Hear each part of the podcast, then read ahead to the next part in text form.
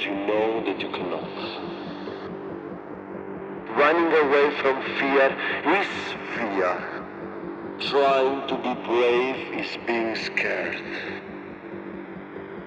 If the mind is in pain, the mind is pain.